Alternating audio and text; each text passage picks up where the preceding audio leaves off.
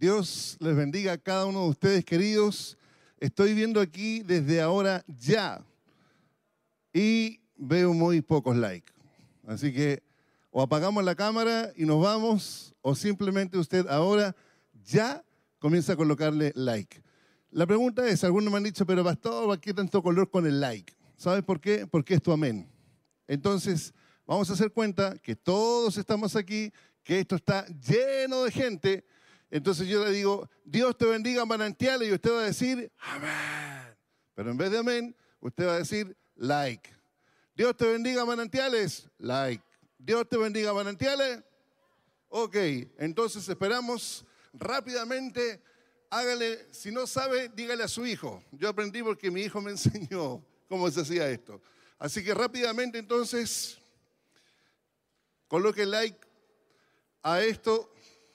Ya es nuestro segundo día de nuestra convención, decimocuarta convención internacional Manantiales, Naciones, Misiones. Así que ya comenzamos a prepararnos, entonces comenzamos a darle like, tenemos 450 vistos, pero menos de 300 likes. Así que por favor, rápidamente vamos a comenzar. Vamos a ver, si usted está escribiendo, díganos también de qué lugar, de qué manantiales. Recuerde que somos un solo manantial, pero en distintos lugares. El ADN es el mismo, el espíritu es el mismo, la fe es la misma, pero geográficamente nos estamos ubicando en diferentes lugares.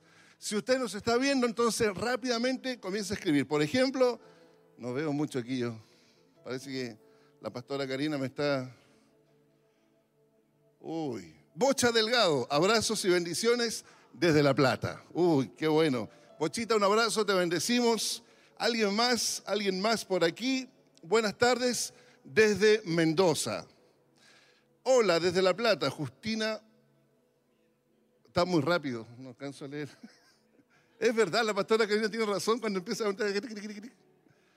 Ahí está. Saludos, Pastor David. Ay, Francisco Cancino, un hijo espiritual mío que hoy se operó, pero que salió todo bien. Así que, qué bendición.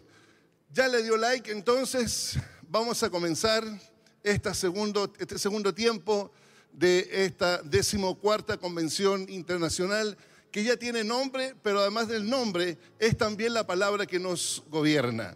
Naciones, misiones. El año 2020 para algunos es como para olvidar, pero en realidad fue positivo y aún más positivo. Sacó lo mejor, pero también sacó lo peor de nosotros. Pero vive Dios que es así. No sé si usted y si está mirándome desde las redes sociales, escribirá en vez de un like un fuerte amén. Tu vida no es la misma, ¿sí o no? Nuestras vidas no son las mismas, no van a volver a ser las mismas. ¿Sabes por qué? Porque estuvimos de viaje. ¿Cuántos nos acordamos de esto? Estuvimos de viaje, nos subimos al arca con muchos animales. Nunca había estado tanto animales dentro del arca dentro de la casa. Algunos queríamos salir volando como la paloma, como lo que sea, pero salir volando. Entre cuarentena, entre todo, finalmente encallamos. Todavía no nos bajamos porque queda todavía algo de viaje. Pero hay una palabra que Dios sembró sobre nosotros, comenzando este 2021. Y la palabra es oportunidad. Y es eso lo que hoy quiero declarar en esta segunda noche, en esta segunda tarde la palabra oportunidad. El 2021 es oportunidad. La palabra que nos gobierna es naciones, misiones. Pero comenzamos esta temporada, esta temporada, este primer mes de enero con esta palabra, oportunidad.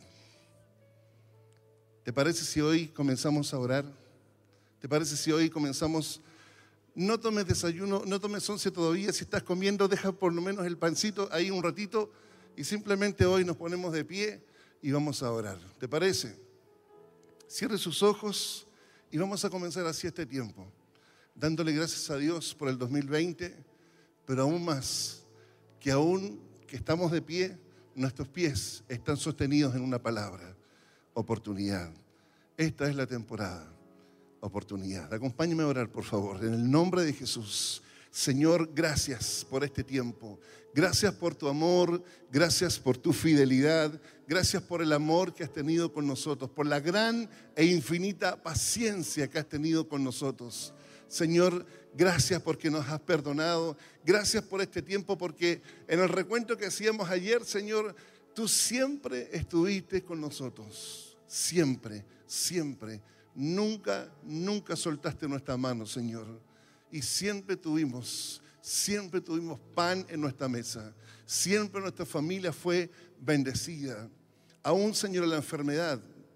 Me recuerdo que cuando estaba yo, Señor, enfermo, simplemente con la ayuda de mi familia, la familia Manantiales, fue la familia que me sostuvo, que me contuvo y que me dio fuerzas. Hoy no nos podemos reunirnos, Señor, físicamente y presencialmente en este auditorio Manantiales 3022.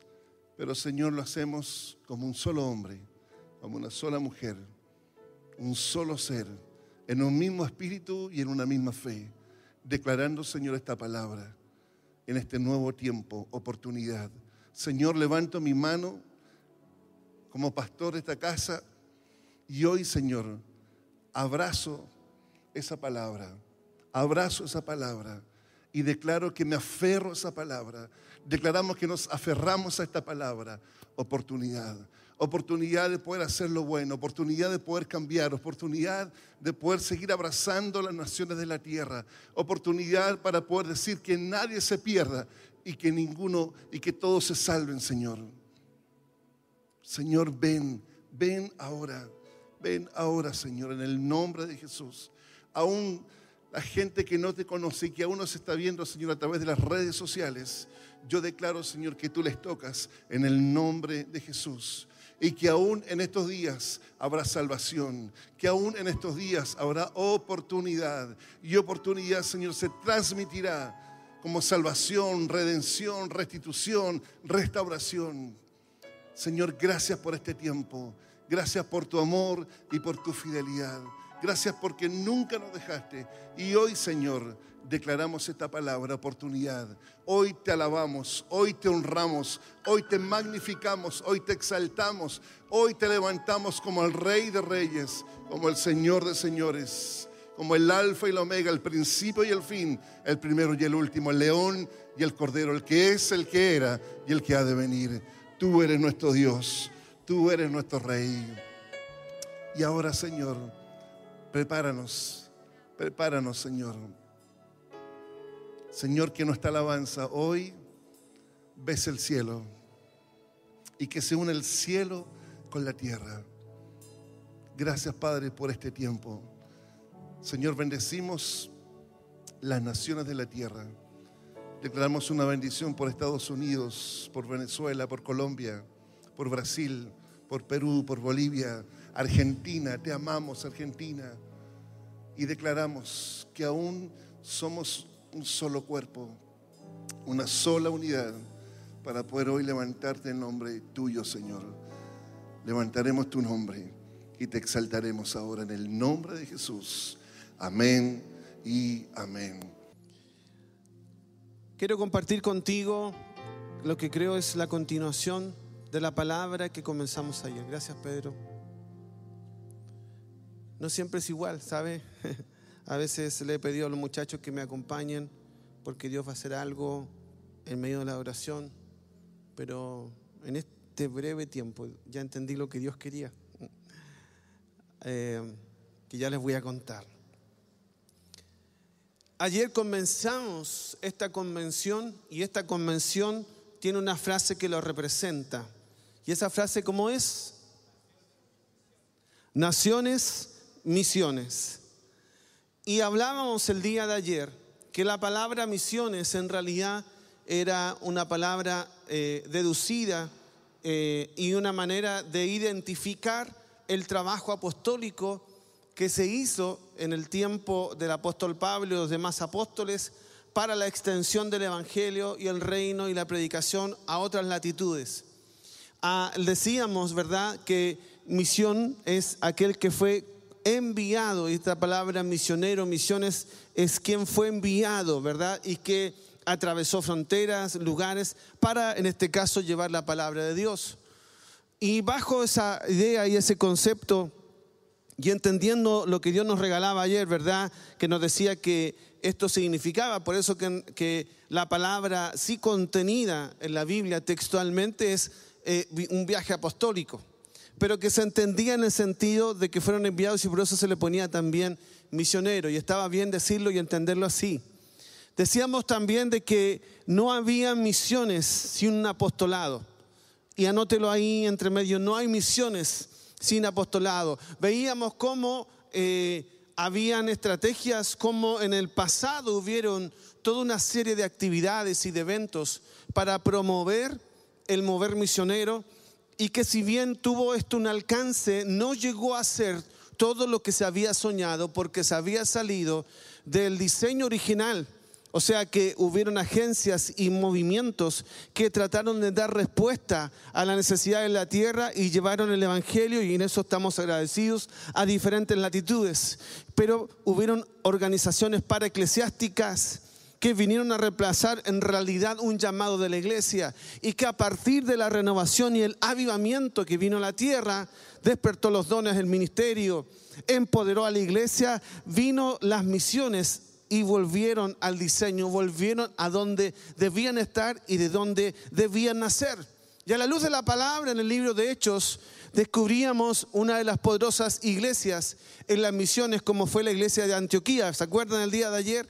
Y veíamos como características de ellos que eran una iglesia transcultural, que ahí convivían diferentes nacionalidades, que se parecían mucho a la experiencia, nos sentíamos tan felices porque nos veíamos identificados en la iglesia de Antioquía, porque ellos tenían nacionalidades representadas que más tarde concluyeron en que ellos enviaran a otras naciones. O sea, acogieron primero, sanaron, contuvieron, formaron y después estas mismas personas fueron enviadas en el trabajo apostólico misionero.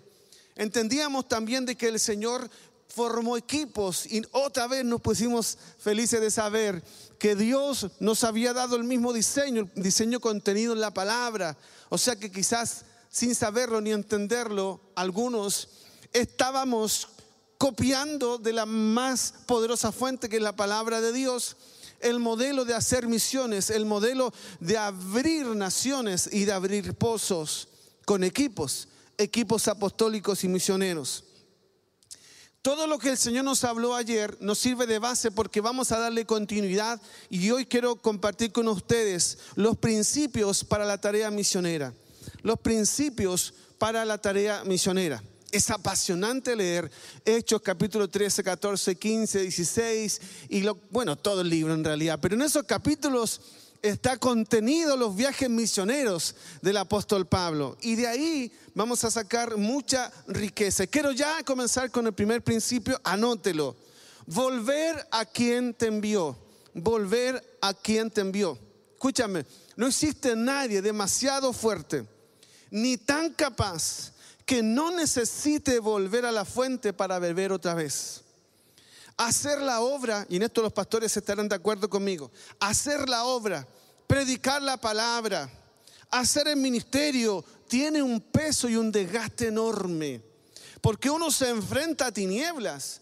Porque dice la Biblia en Efesios, hay una lucha que no es contra carne y sangre, sino contra principados y potestades. Deben saber que cada vez que uno entra en una nación, cada vez que uno entra en una ciudad, hay una lucha espiritual, hay una oposición porque la palabra de Dios no corra en ese lugar, porque el Evangelio no prospera en ese lugar. Por lo tanto, el peso que tiene una familia pastoral cuando comienza a hacer la tarea es muy fuerte y por eso se produce un desgaste natural. Bueno, le pasó al apóstol Pablo. En el viaje que él hizo, le tocó ser perseguido al apóstol Pablo lo calumniaron, le escribieron en las redes, no, no habían redes en ese tiempo, pero es el símil de lo que podemos hoy nosotros ver, o sea, perseguido, calumniado, otros quisieron idolatrarlo y transformarlo en dioses. Habían espíritus territoriales muy fuertes operando. ¿Se acuerdan ayer que veíamos que ellos fueron a predicarle a un hombre importante, a un cónsul, al procónsul de ese lugar, y había ahí un adivino, un espíritu que se opuso y que Pablo lo tuvo que reprender, ¿se acuerdan? Lo tuvo que reprender y recién ese hombre, por causa de lo que ocurrió, creyó en el Señor. Bueno, ellos se tuvieron que enfrentar espíritus territoriales.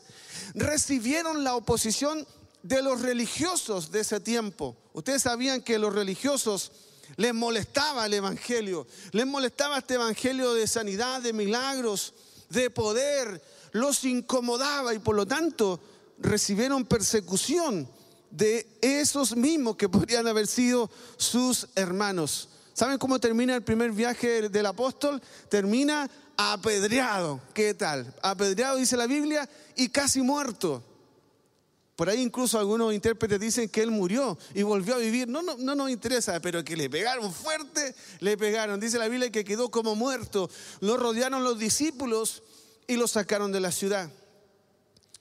Ahora les pregunto, ¿necesitaba volver a la fuente Pablo, sí o no? ¿Necesitaba volver a beber otra vez? ¿Sí o no? ¿Necesitaba volver a los brazos de sus hermanos, a los brazos de su pastor, a los brazos de su iglesia, de su iglesia madre y ser ministrado, contenido, abrazado? Dígame si acaso no lo necesitaba. Pastores, yo les pregunto, ¿ustedes necesitan ser ministrados? Si es así, levántenme la mano. La gente a lo mejor no los ven, pero acá sé que no habrá ningún pastor que no lo necesite. Yo le pregunto a los líderes que están aquí, que son algunos pocos, ¿acaso ustedes no necesitan ser ministrados alguna vez? Levántenme la mano. Todos, todos necesitamos. ¿Sabe por qué? Porque somos personas.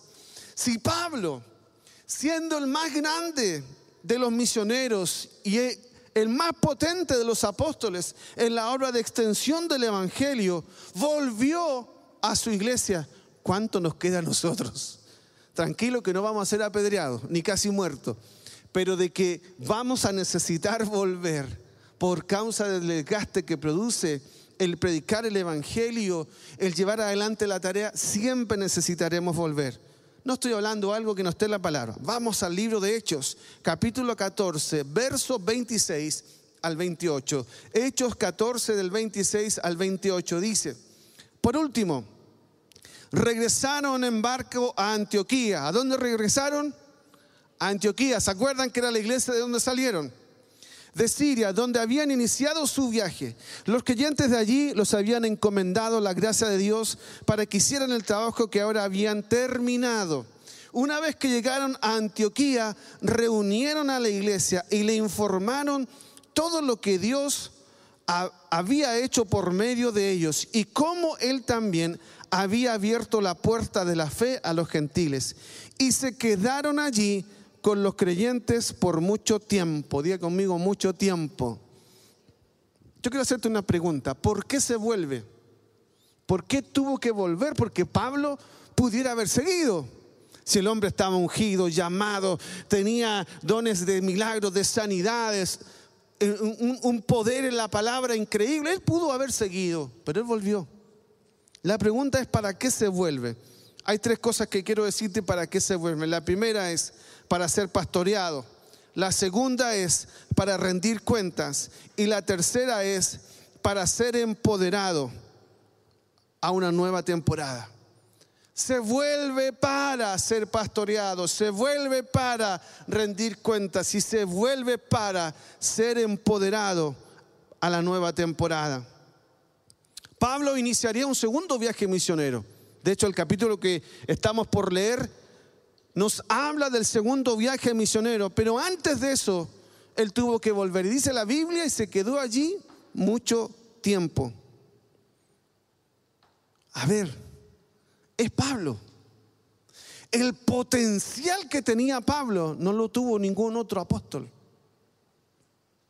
¿Cómo tener quieto a un Pablo dentro de la iglesia? Era mi pregunta, porque con el talento, con la palabra que tenía Pablo, él volvió y no volvió para ser el pastor de la iglesia, que esto es lo más tremendo. Él volvió para ser parte de ella.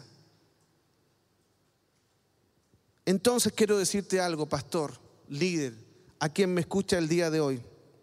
Nunca será tiempo perdido estar con tus hermanos, nunca. Nunca será tiempo perdido estar con la familia de la fe.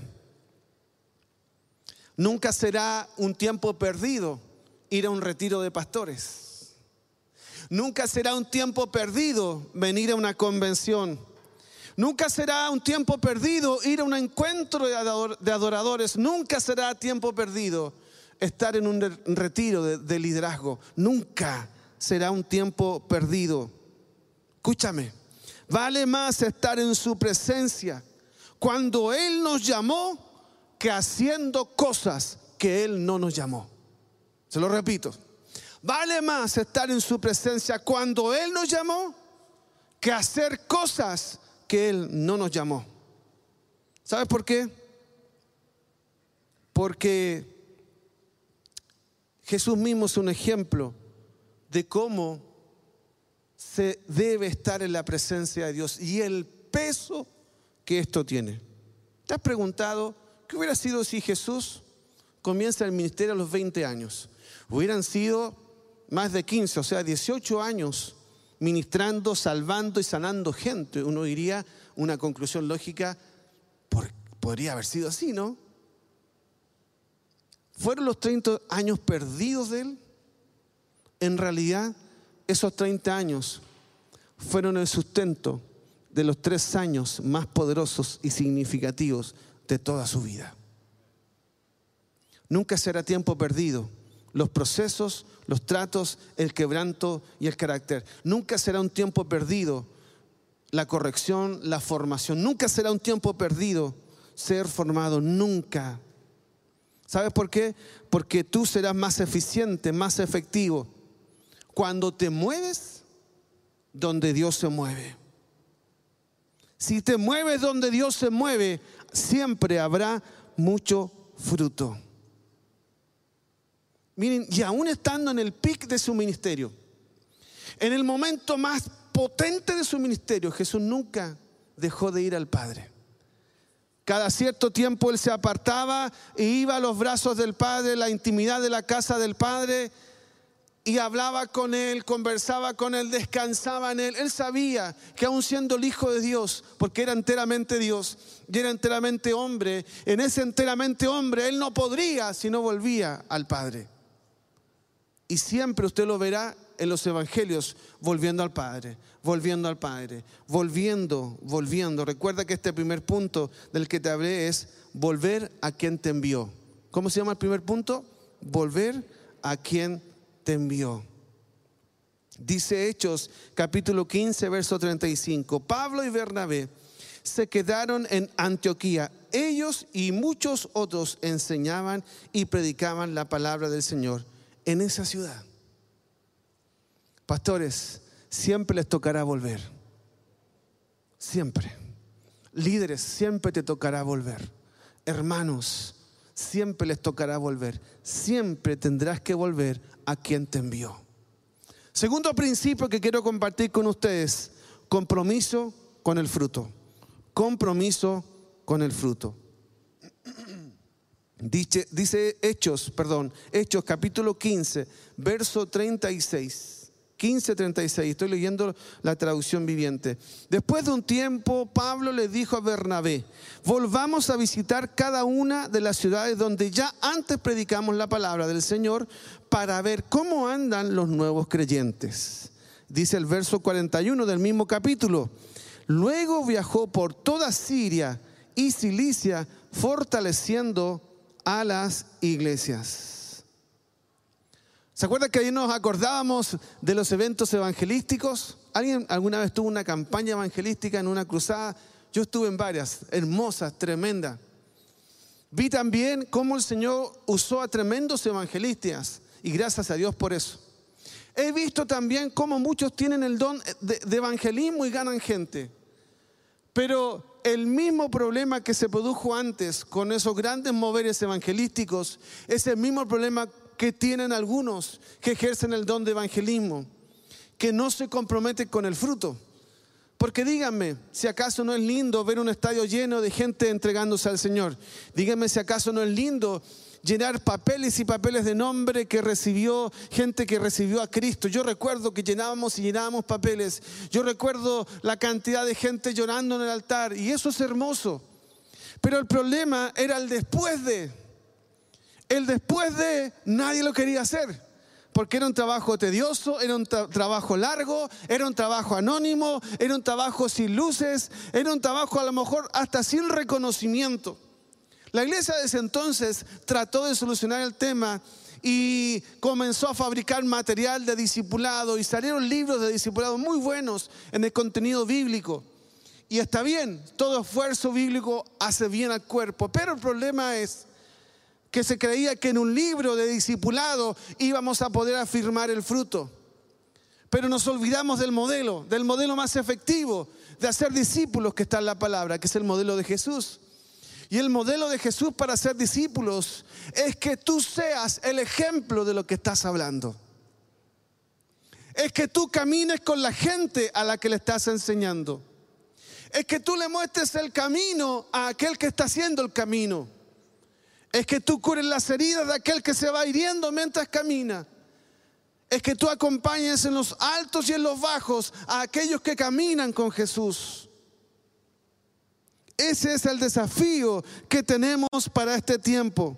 Recuerde que el mandato no es solo predicar y ganar gente. El mandato es ir y hacer discípulo. ¿Sabe qué va a demandar de, de nosotros?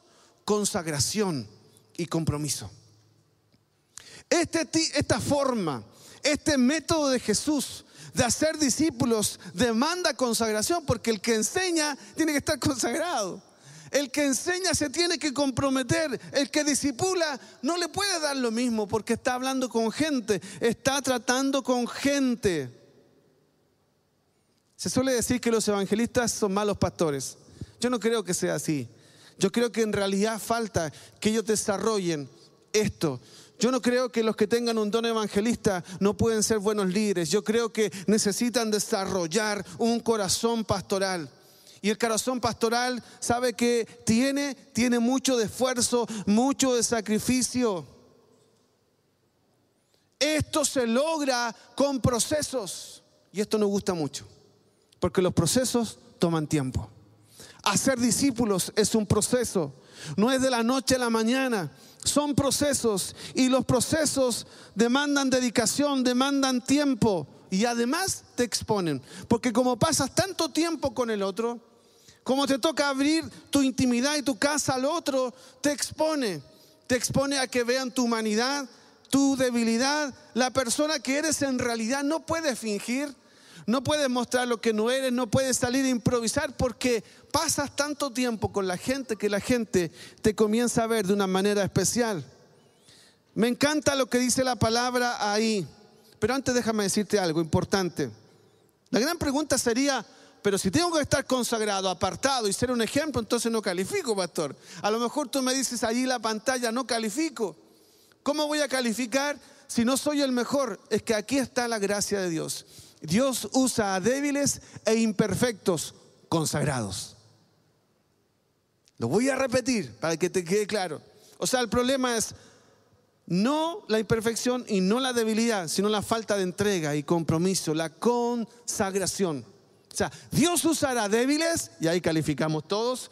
Dios usará imperfectos y ahí calificamos todos. Pregunto, ¿cuántos débiles hay aquí en este auditorio?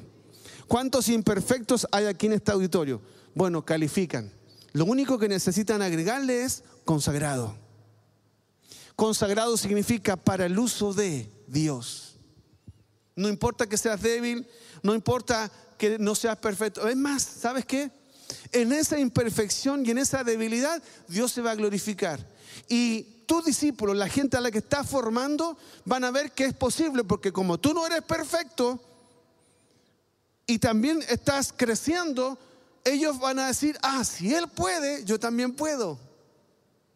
Dios llama a gente imperfecta y gente débil, consagrada. Hay dos frases usadas ahí en el texto que leímos. Las dos palabras, perdón, palabras son volvamos, visitemos. Diga conmigo, volvamos. Diga, visitemos.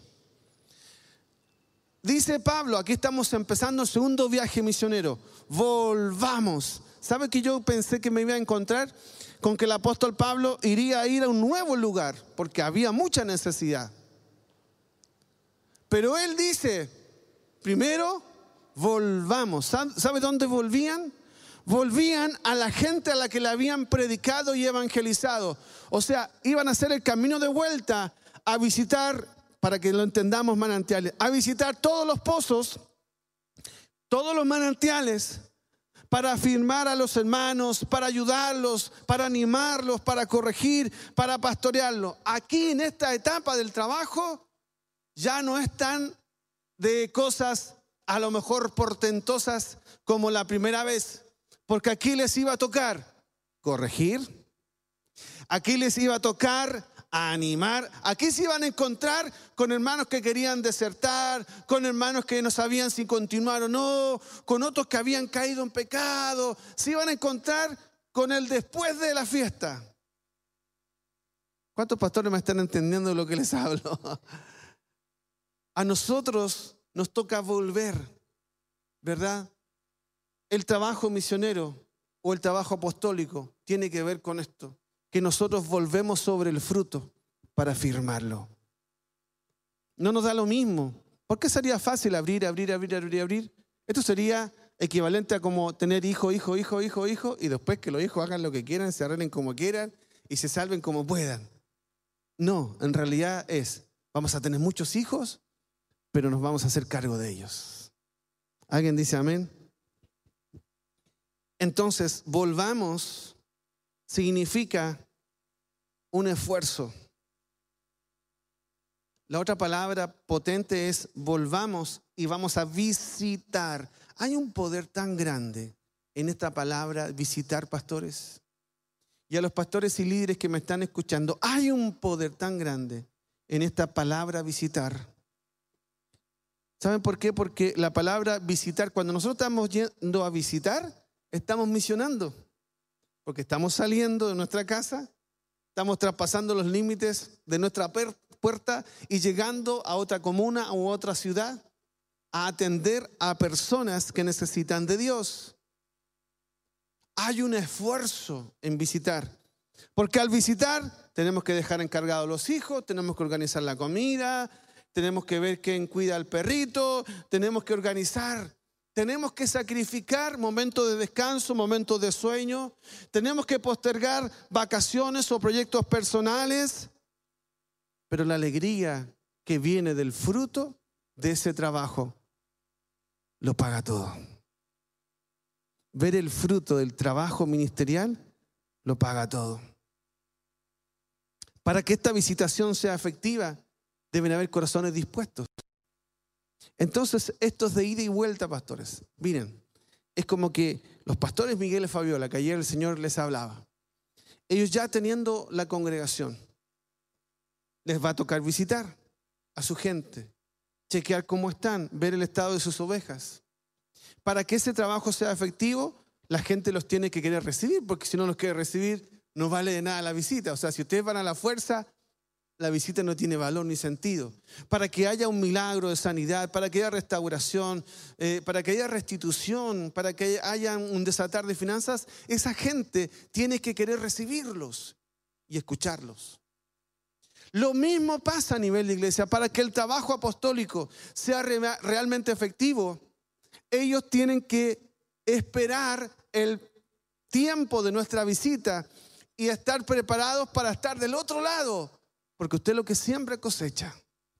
O sea, si ellos están dispuestos a recibir el pastorado y la visita de sus pastores, espero que nos inviten en algún momento cuando estén ya a este lado ahí en Chillán, a comer, ¿qué vamos a comer rico ahí? Bueno, ahí los dejo a la inquietud de los pastores.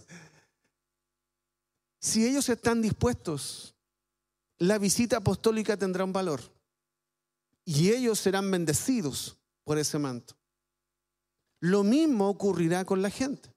O sea, en tanto ellos estén dispuestos, encontrarán disposición en la gente que tienen para impartir el Espíritu que el Señor les ha dado. Tercer principio, disponibilidad sin condiciones. Disponibilidad sin condiciones. Vamos adelante con Hechos capítulo 15, versos 37 al 40. Recuerden que en el viaje misionero en el primero fueron Pablo y Bernabé.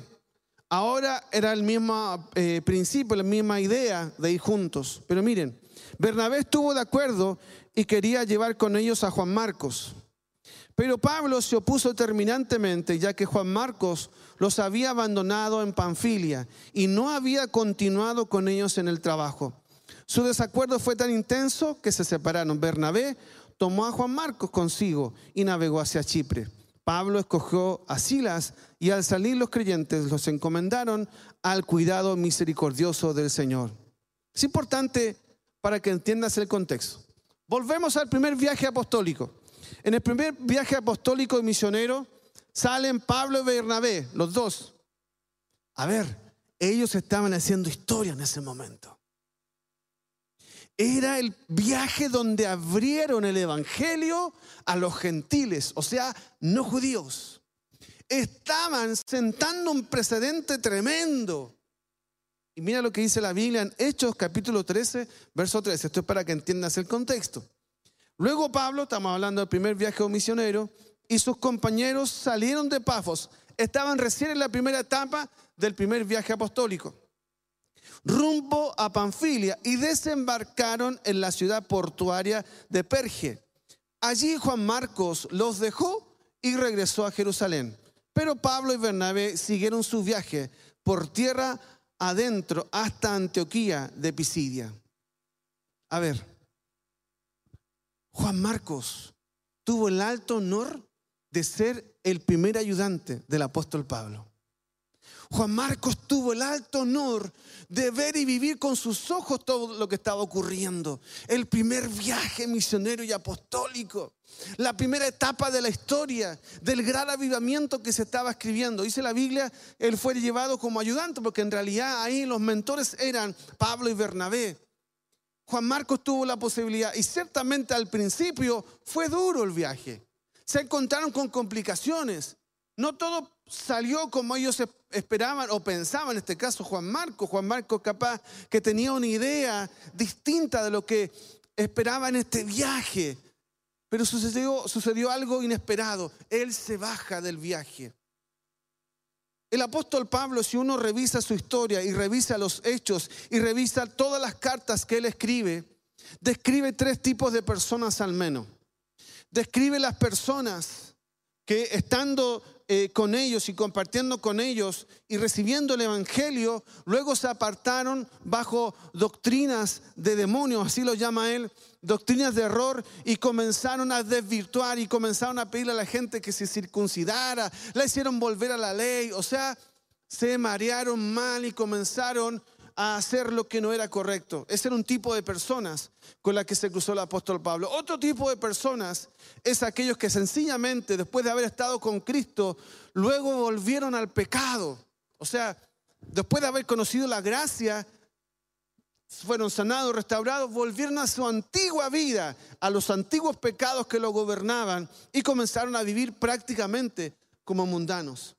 Y estaban aquellos que habiéndoles acompañado en un trecho del camino, en una tarea ministerial, pastoral o apostólica, comenzaron a abandonar, comenzaron a desertar, comenzaron a apartarse. Y nosotros leemos en las cartas de Pablo cómo él dice, algunos me han abandonado. Ustedes se acuerdan en más de una ocasión el apóstol Pablo hablando acerca de esto. Él le tocó ver estas tres realidades. Y menciono esto porque todos tenemos la oportunidad y todos tendremos la oportunidad la oportunidad que Dios nos pone por delante para hacer la tarea. Pero la tarea del Señor trabaja con voluntades, trabaja con un corazón entregado y rendido, con un corazón que está dispuesto a todo, a hacer incluso aquello que no esperó, a hacer aquello que no le resulte cómodo. A lo mejor no se dice aquí, no se sabe con exactitud qué fue lo que le complicó a Juan Marcos, que él se baja Ahora, bendito sea el Señor, que Dios es un Dios de oportunidades. Dios es un Dios de oportunidades. Y para aquellos que ven que han equivocado al bajarse de un llamado, al bajarse de un tiempo de Dios, de una temporada de Dios, Dios es un Dios de oportunidades. Pero recuerda que no siempre todos los que se bajaron volvieron. No siempre todos los que se bajaron tomaron el camino de Juan Marcos. Yo me pregunto qué habrá sentido Dios con la bajada de Juan Marcos. Yo pienso que Dios tiene que haber tenido una tristeza, porque le dio la oportunidad, pudiendo haber sido tantos otros que habían en la iglesia de Antioquía, Dios le da la oportunidad a Juan Marcos. No obstante de eso, como Dios es Dios y conocía lo que vendría, Dios siempre se provee. Diga conmigo, Dios siempre se provee.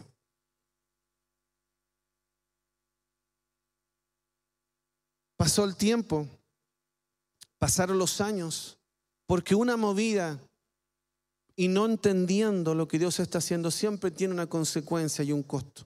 Pasaron muchos años, pero leemos un final feliz de Juan Marcos en la carta de Timoteo, segunda Timoteo 4:11 dice, solo Lucas hablando Pablo. Ya Pablo habían pasado muchísimos años. Pablo estaba ya en la etapa final de su ministerio y él dice, solo Lucas está conmigo. Trae a Marcos. Bendito sea el Señor que Marcos no soltó la mano de Bernabé. Que siempre hay un Bernabé en tu vida. Que cuando no lo estás viendo, en la primera línea, que haya un Bernabé a quien acudas. O sea, si no la entendiste y no la viste con Pablo, vela con Bernabé. Bernabé era todo corazón, toda paciencia, se dio el trabajo, lo acompañó todos esos años, le enseñó madurez, se dio una vuelta larga, larga, larga, larga. Y gracias a Dios fue convocado otra vez. Ya no en la jugada original, ya no en el plan A, pero finalmente entró en un tiempo apostólico hasta el final. Gloria a Dios por eso. Ojalá que entre nosotros siempre haya gente y tú mismo seas de un corazón entregado para ver lo que Dios está haciendo. ¿Sabe por qué era tan importante esto? Pedro, acompáñame, por favor. Yo le dije, Señor, ¿por qué es tan importante? Y le pregunté a Dios, ¿por qué tanto valor y por qué registrar algo así? ¿Qué valor tiene haber registrado algo así? Te voy a decir por qué. Una movida apostólica y misionera es importantísimo. Estaba en juego, escúchame bien lo que te voy a decir. Estaba en juego dos continentes. A ver, entiende lo que te digo. Estaba en juego dos continentes. Europa y Asia. Europa y Asia.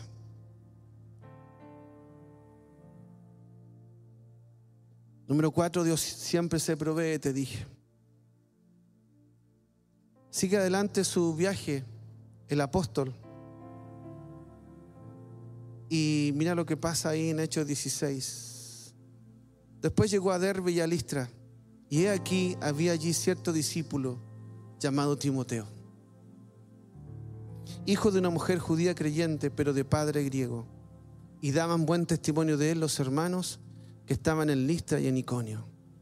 Quiso Pablo que éste fuese con él, y tomándole le circuncidó por causa de los judíos que había en aquellos lugares, porque todos sabían que su padre era griego. Y al pasar por la ciudad les entregaban las ordenanzas que habían acordado los apóstoles y los ancianos que estaban en Jerusalén para que las guardasen. Así que las iglesias eran confirmadas en la fe y aumentaban en número cada día. Cuando tú te niegas a un llamado, cuando tú dices que no, Dios se tiene que proveer porque la obra no puede parar. La obra no depende de ti. La obra no depende de mí. En buena hora. En buena hora que la obra no dependa de nosotros porque la obra de Dios depende de Dios. Ninguno de nosotros es indispensable. A nosotros se nos dio el alto honor. En una oportunidad hablábamos con una pareja y le preguntábamos si ellos estaban dispuestos a hacer una tarea que le estábamos encomendando. Ellos nos dijeron, la verdad es que no tenían intenciones de dejar el proyecto en el que estaban familiarmente. Les estaba yendo tan bien estaban tan prósperos con lo que estaban haciendo, estaban eh, teniendo familia no habían podido tener familia. Era un sueño de ella, recuerdo, tener un hijo. Y ellos lograron el hijo. Estaban eh, en la profesión que habían soñado. Pero había una necesidad tremenda en un lugar. Y les preguntamos si ellos estaban dispuestos a hacer la tarea. Y la respuesta de ellos fue que no tenían tiempo, que ellos querían construir primero el proyecto de familia que tenían. Y que ellos querían ser parte igual de la iglesia, compartir, seguir adelante, colaborar en lo que se pueda, pero que no contáramos con ellos. Obviamente nosotros no seguimos insistiendo porque Dios no insiste con nadie ni obliga a nadie. Pero yo sentí tristeza de, escuchar algo así, de que Dios aún llamando con nombre y apellido, Dios diciéndole la necesidad que había en ese lugar. Ellos prefirieron tomar su camino y seguir con su proyecto.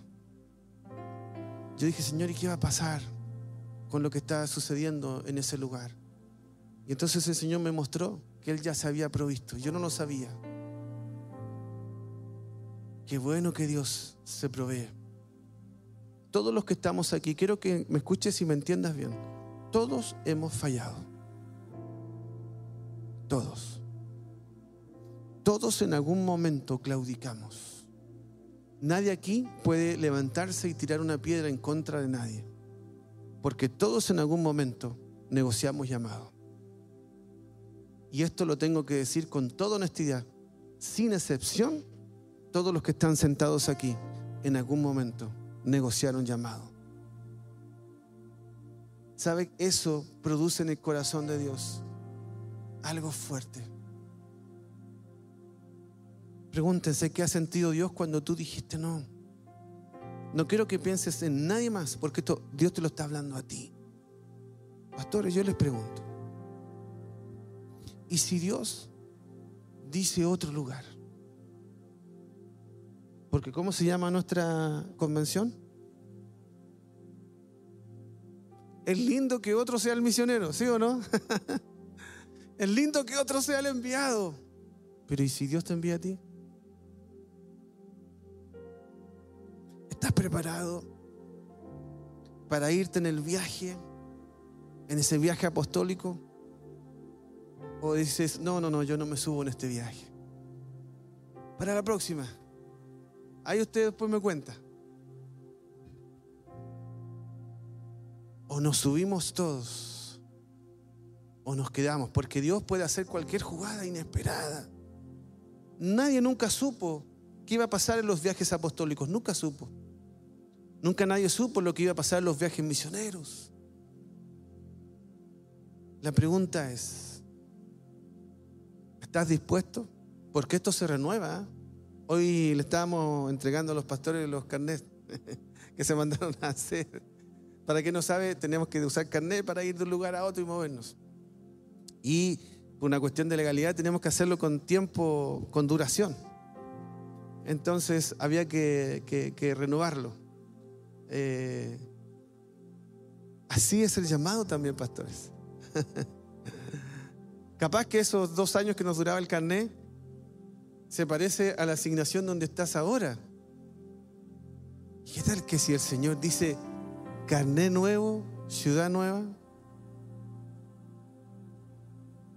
Me impresionaron sus amenes, el aplauso, el grito de júbilo es increíble en este lugar.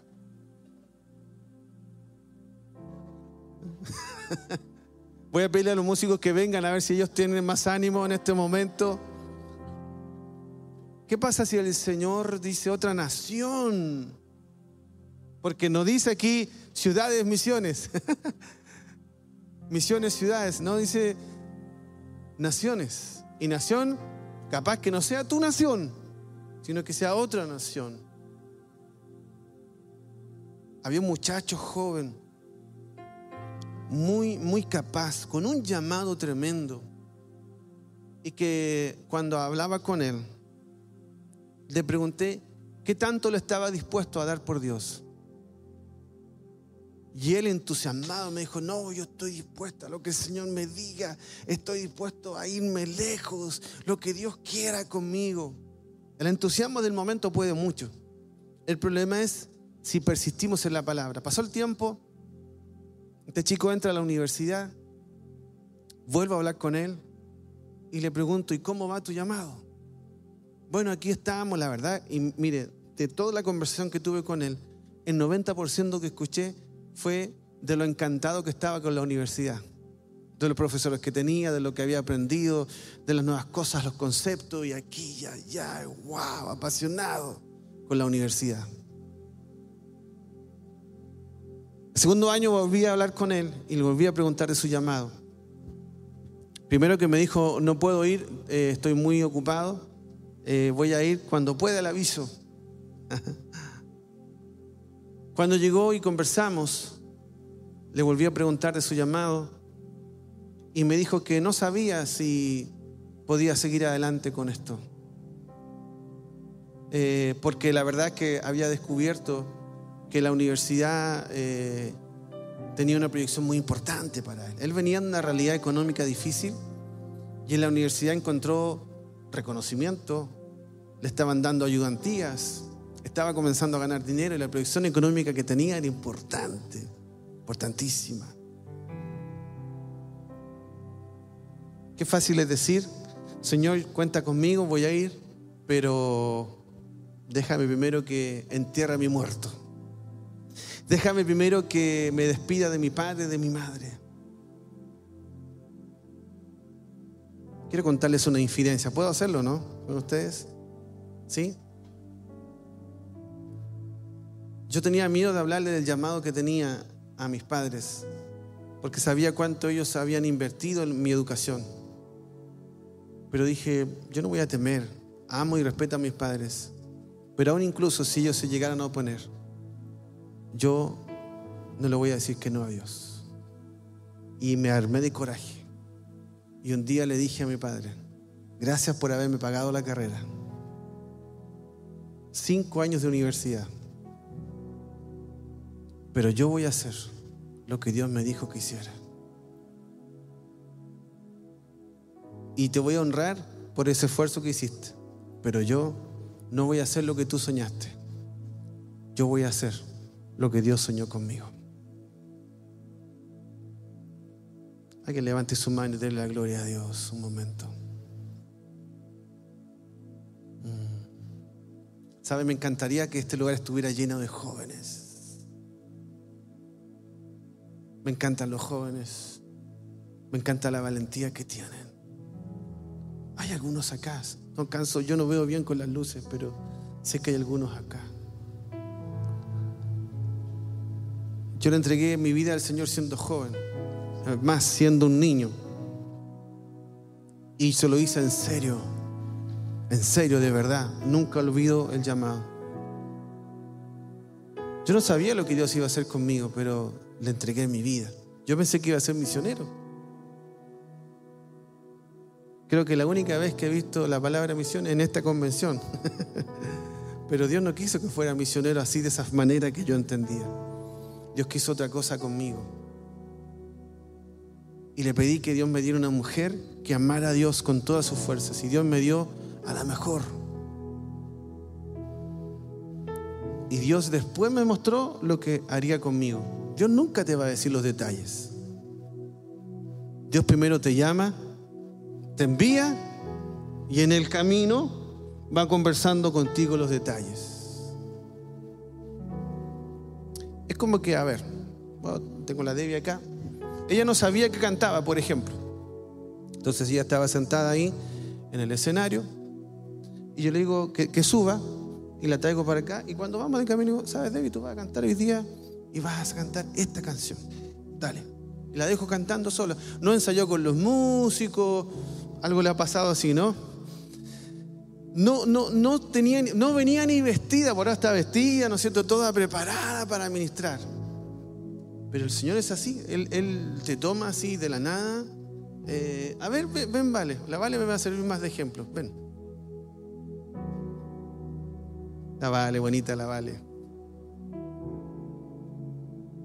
Entonces el Señor, vamos a pensar, tú estabas ahí, de short, de deportiva, y Él te dice, ven, eh, te estoy llamando. Tengo una asignación para ti. Predica. Me retiro.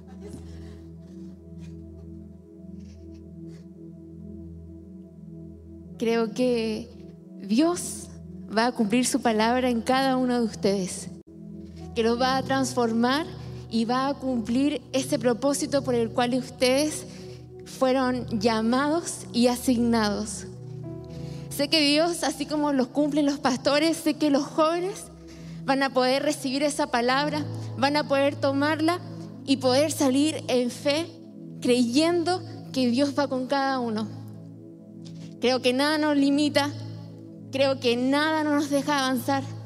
Más bien, hoy corremos, porque hubo alguien que nos puso en sus brazos, nos puso en sus hombros para que pudiéramos alcanzar, si era lo mejor tener que pagar las consecuencias. Lo vamos a lograr. Predicó mejor que el pastor. Pero como Dios nos llama solo, ven, ven flaco para acá, no te hagas el leso, deja de grabar. Ven. Tommy, ven. A ti, a ti.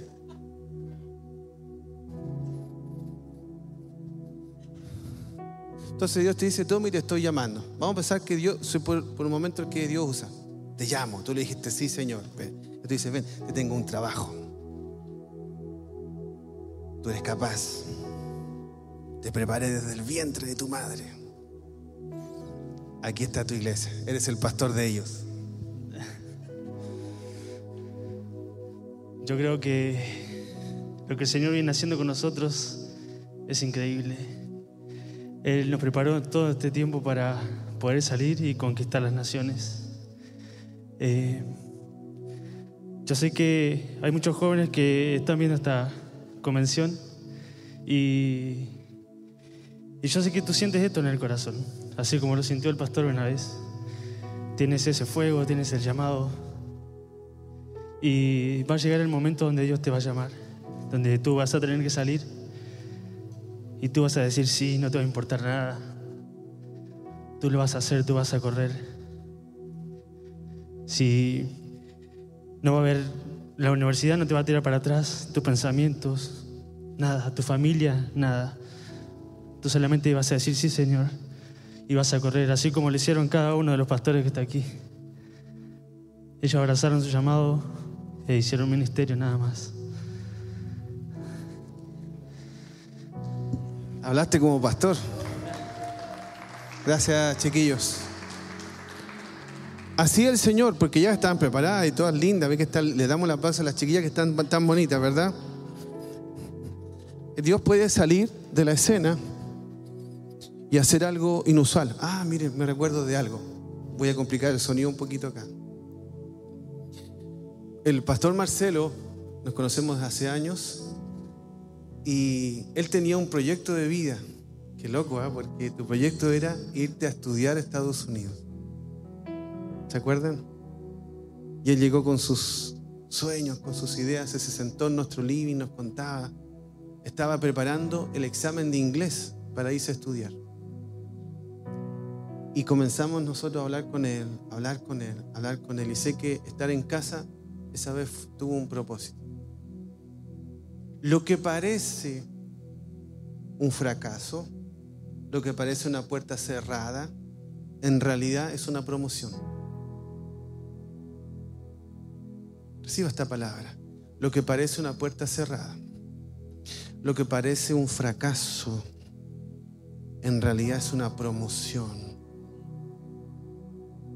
Marcelo no pudo salir adelante con ese examen para irse a estudiar como él quería. Dios lo llamó, lo trajo a esta casa. En realidad siempre fuiste de esta casa. Nada más que te teníamos a préstamo. Y comenzó a servir a Dios, Dios lo llama pastorado. Y cuando estaba en un viaje apostólico en la ciudad de Houston, el Espíritu Santo me habla y me dice, los pastores de este lugar son Marcelo y Lorena. Yo había olvidado totalmente ese episodio de los estudios de él. Pero miren cómo es Dios. Dios lo hizo ir igual. No le importó ni el inglés que habla.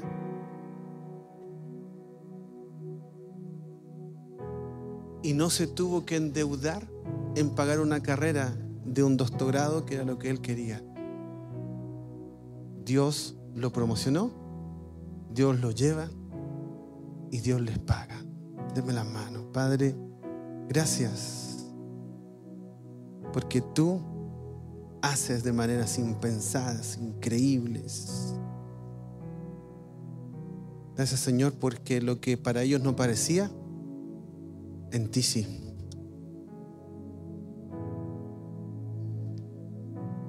Entre los tuyos, en el lugar donde estuvieron antes, incluso eras el pequeño. Muchos te menospreciaron. Hasta se rieron y se burlaron de ti. Mira, mira dónde llegó el más pequeño de todos. Solo porque fuiste fiel, porque obedeciste. Por eso Dios te confía ese lugar. ¿Qué pasará? Ya lo vas a descubrir. Camina el camino. Haz el viaje. Vas a descubrir. Vas a descubrir. Dios trabaja de esta manera, iglesia. Dios trabaja de esta manera. Allá están los jóvenes. Ay, qué lindo. Muy bien de los jóvenes. No que ustedes sean viejos, pero es que acá hay más juventud. ¿Me puedo sentar ahí? ¿Le gusta Santiago? ¿Sí? ¿Y qué tal si Dios les dice, quiero que se vayan de Santiago? ¿Están preparados?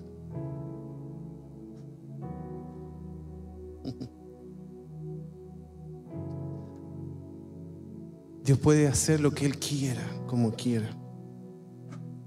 Solo necesita gente dispuesta.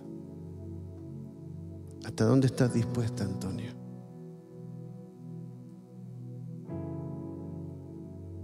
¿Hasta dónde estás dispuesto, Nico? Que Dios diga. Lo que Dios diga. Señor, recibe esta ofrenda, recibe el corazón de estos hijos que te aman, Señor, que han puesto sus vidas en servicio a ti. No hay ofrenda más poderosa, más potente que cuando uno ofrenda su vida siendo joven. Ellos te aman, Señor. Están dispuestos a todo en el nombre de Jesús. En el nombre de Jesús. En el nombre de Jesús. En el nombre de Jesús. Dame tus manitos. Se va toda la timidez. Se va la vergüenza. Se va todos esos pensamientos que tenías de ti misma. Dejaste de ser niña y comenzaste a ser mujer. El aceite del cielo desciende sobre ti. Hoy el Señor te unge. No es la manifestación de tu llamado totalmente aún, pero vas a transitar un camino que te prepare para ese momento. Pero sí debes saber algo. Serás profesional.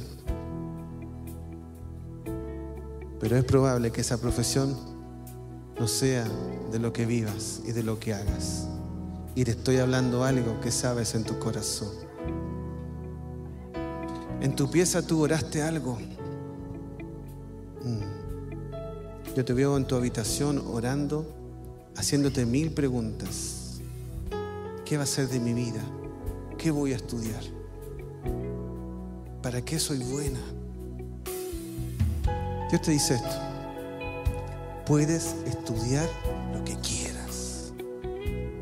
Porque eres tan inteligente, tan capaz, que tú eliges y yo te apoyo. Tú eliges y yo te respaldo. Pero no olvides esto. Tienes un corazón de pastora. Porque algún día eso llegarás a ser. Cuando sea el tiempo de Dios. Levántese, adore al Señor un momento. Vamos a llenar este lugar de su gloria, de su presencia. Vamos a adorar su nombre en alto.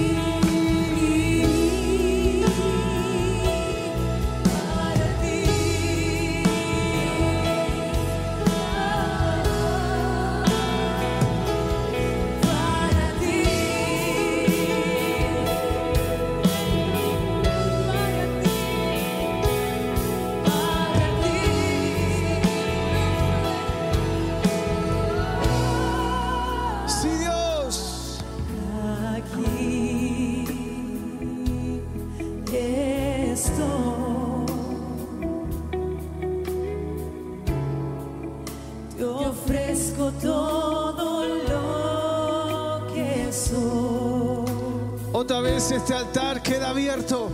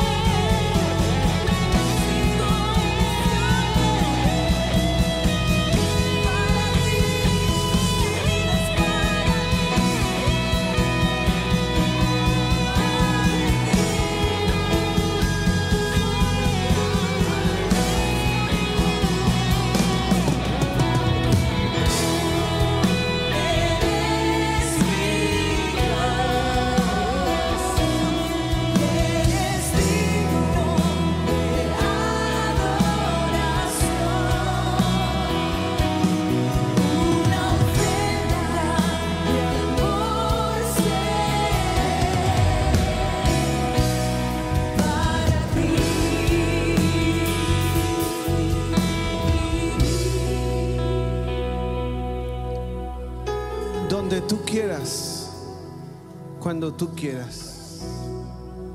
¿Le puedes decir estas dos frases? Donde tú quieras, cuando tú quieras. Donde tú quieras, cuando tú quieras. Donde tú quieras, cuando tú quieras.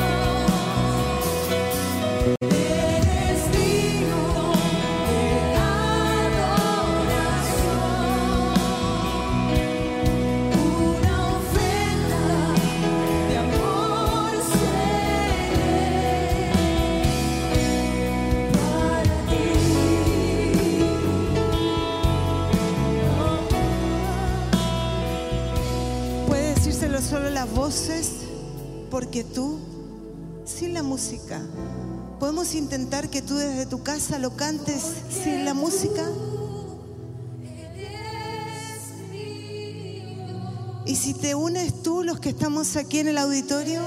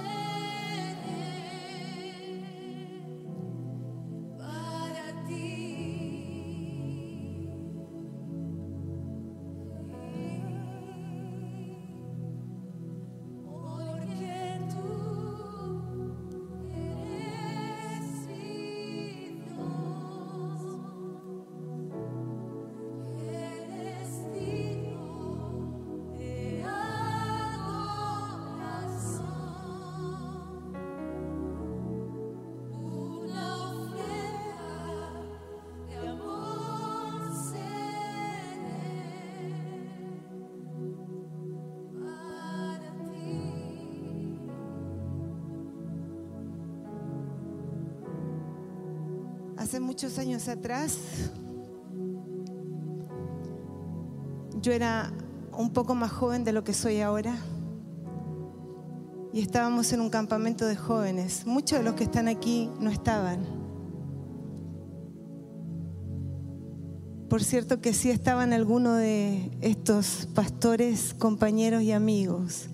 Estaba el pastor Eduardo, la pastora Marcia, Marcelo y Lorena, el pastor David y Vivian, que siempre están y siempre han estado y siempre van a estar. Habían otros compañeros. Mm. Miguel y Fabiola también estaban. No estaban casados. el pastor Miguel tenía otra polola. Ah, pero no tenía que decir eso, pero bueno, era otro momento, él era más joven y estaba en otra etapa de su vida. La pastora Fabi también tenía otro pololo, claro, si ella no perdía el tiempo. Pero, ¿qué quiero decir? Que estábamos en una época de jóvenes donde todos éramos jóvenes. Eh, mm, sí, sí, el pastor Miguel era joven también. Eh, y me acuerdo que escuchamos esta canción que era top en ese momento. Ahora es como un hit antiguo, ¿no? Pero la escuchamos y a nosotros nos pasa que, que nos vibra algo adentro. Capaz que a usted que la está escuchando y que es de mi época, eh, le pasa también.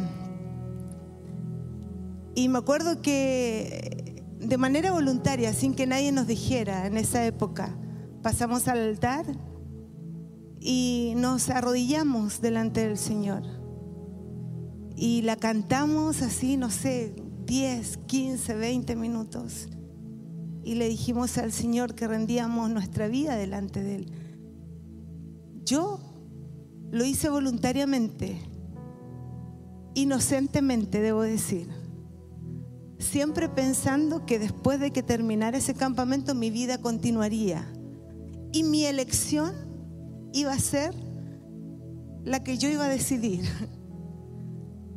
Un día pasó este momento tan emotivo, tan particular y tan de Dios. Y en una reunión muy íntima, muy, muy de Dios, yo me acuerdo que ya estábamos, eh, estaba mi esposo, por supuesto, eh, estaba Jessie, que en ese momento no era pastora, estaba David, Vivian, no sé qué más, Cristian y Natalia estaban. Bueno, habían personas importantes para nosotros, amigos. Y cada uno expresó en esa reunión o en esa juntada de amigos el llamado que tenía. Y yo los miré y los escuchaba con, con prudencia, con respeto. Eh, y yo manifesté como suelo hacer eh, y dije de manera muy honesta, yo no sé cuál es mi llamado, ¿se acuerdan? ¿Se acuerdan, no? ah, yo no sé cuál es mi don, refiriéndome a esto, que no sabía cuál era mi llamado.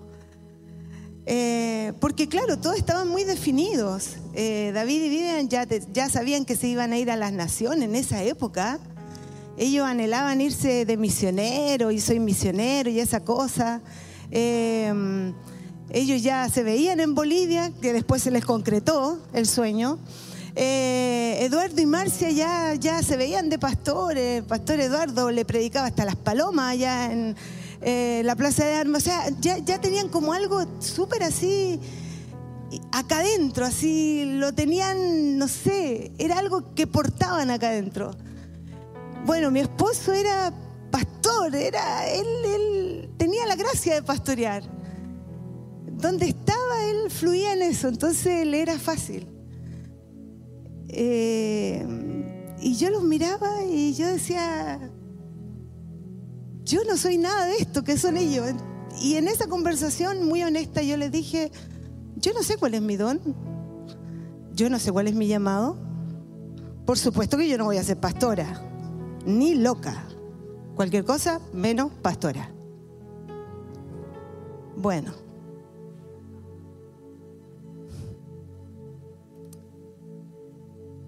Esa noche Dios me habló. Porque después que uno dice cosas, Dios te habla. Y uno se arrepiente de lo que dice, porque Dios te conoce. Y cuando Dios me habló, ¿sabe qué me recordó? Ese momento del campamento, donde yo voluntariamente fui al altar solita, nadie me obligó, nadie me tomó de la orejita, nadie me dijo, vaya, mijita, vaya, no, nada. Yo solita dije, Señor, contigo hasta la muerte, lo que tú quieras de mí, cuenta conmigo. Pero al pasar los días yo le dije, Señor, cualquier cosa menos ser pastora. Y ahora Dios me está diciendo, bueno, ¿y en qué quedamos? ¿Somos o no somos? ¿Estamos o no estamos? ¿Quieres o no quieres? ¿Soy yo o no soy yo el que gobierna? Hoy Dios me hizo pensar en eso, hoy Dios me hizo recordar ese momento otra vez. Han pasado muchos años, muchos años, muchos años, muchos años. Y en esta juventud que porto, Dios me hizo recordar ese momento con este canto, en este lugar de tanta intimidad, donde no somos muchos, somos muy poquitos,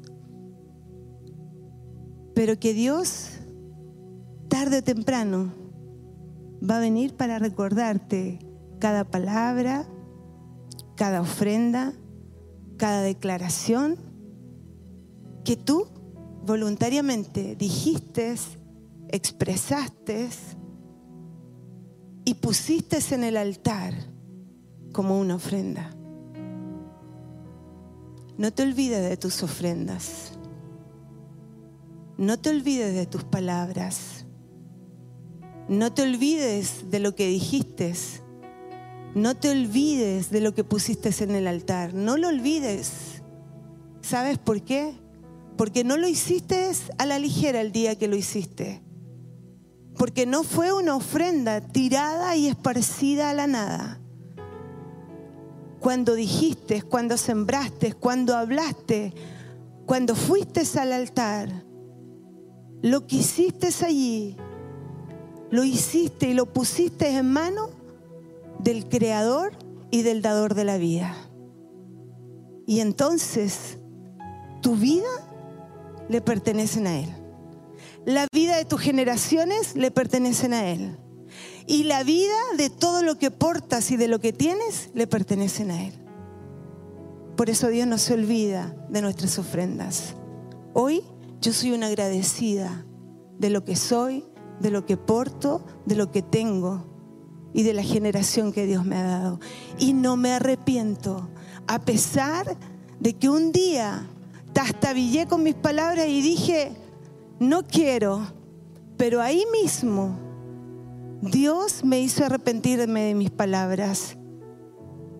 Y yo quiero hoy invitarte en el nombre de Jesús a que hoy el pastor David comenzó diciendo una oportunidad.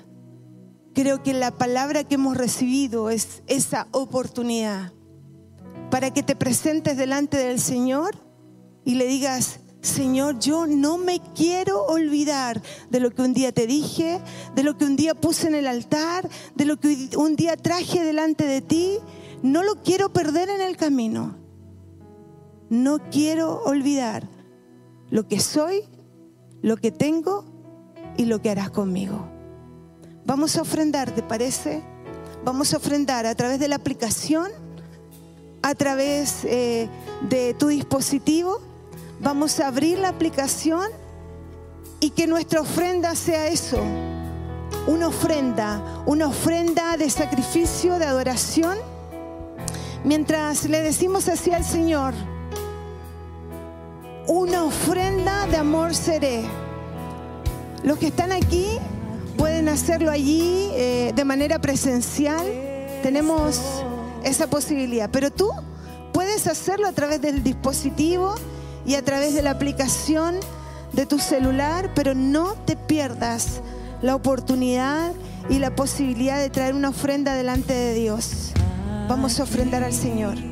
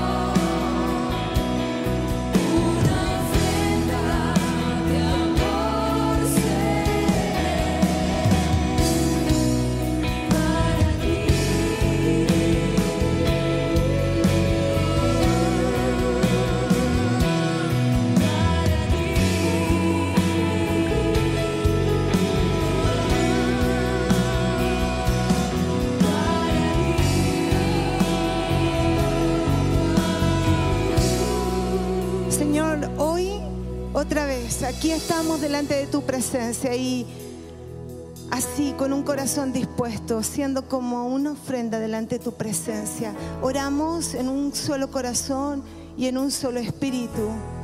Y te pedimos, Señor, que todos aquellos que han escrito durante este día pidiendo un milagro para su casa, un milagro de sanidad, un milagro de restauración, que tú toques sus vidas. Yo declaro que conforme a la fe con la que ellos han escrito, tú sanas, tú llevas un toque de milagro, de restauración hasta sus casas. Bendigo cada hogar que se ha conectado. Bendigo cada casa que ha estado mirando y siendo parte y recibiendo la impartición de esta convención. Naciones, misiones. Yo sé, Señor, que tú tienes algo poderoso y que vas a seguir obrando algo poderoso sobre nuestra casa. Lo creo, lo declaro en el nombre del Padre, del Hijo y del Espíritu Santo. Amén y amén. Amén. Nosotros desde esta tarima, desde esta plataforma nos despedimos de ti. Todo este equipo te decimos que nos vemos mañana. Y ahora sí vamos al otro lado para que usted pueda informarse de todo con el lobby que ahora te acompaña. Un abrazo. Chau, chau.